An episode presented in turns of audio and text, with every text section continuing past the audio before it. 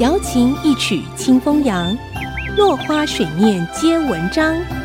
刘炯朗校长邀您共享读书之乐。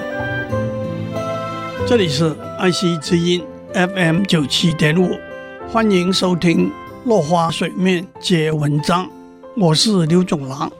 今天我们讲兄弟间的争夺。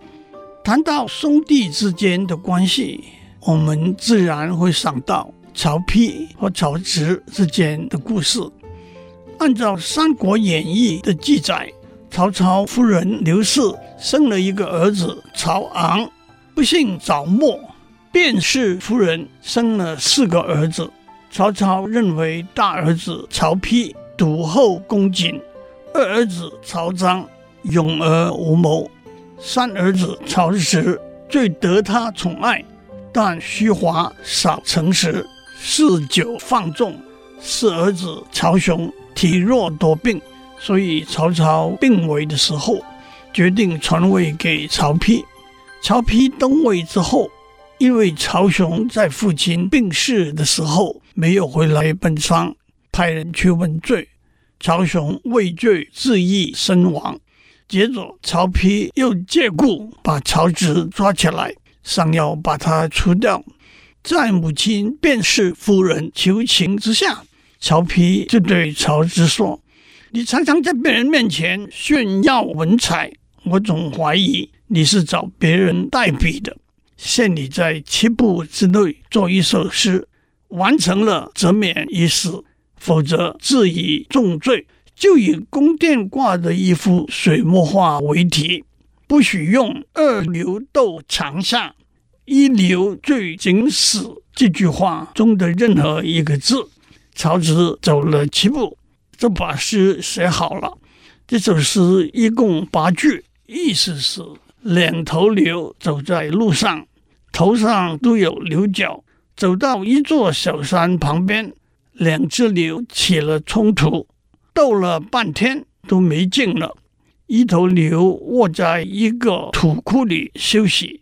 这头牛说：“不是力气不如你，而是我的力气没有用尽而已。”也暗指他们兄弟之间的关系。正当大家惊讶之余，曹丕又说：“七步成诗还是太慢，你能不能够应声随口做一首诗呢？”曹植问：“什么题目呢？”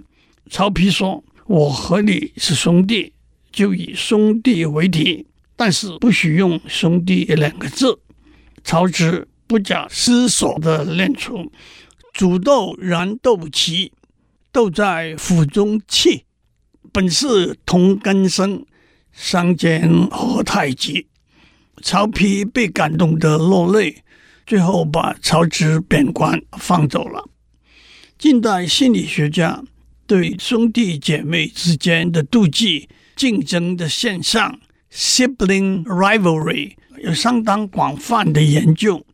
一岁婴儿开始能够分辨父母亲对待他们有所不同的地方，三岁就能逐渐了解和适应家庭生活的习惯和规律，也会衡量他和兄弟姐妹之间的关系，争夺食物和玩具，拒绝分享，企图吸引父母亲的注意力，肢体的冲突等。都是常发生的事情。兄弟姐妹之间妒忌和竞争，从婴儿时期开始，或者会逐渐消失，但也会延伸到青少年和成年。大多是明显的传统指标的比较，在青少年时期，例如考试的成绩、体格和容貌、往来的朋友等；成年之后，例如事业上的成就。财富的累积、婚姻和家庭的状况等，都会因为兄弟姐妹之间从小比较亲密的关系而引起比较多妒忌和竞争。今天先讲到这里，下次我们讲《三字经》的刻苦勤学。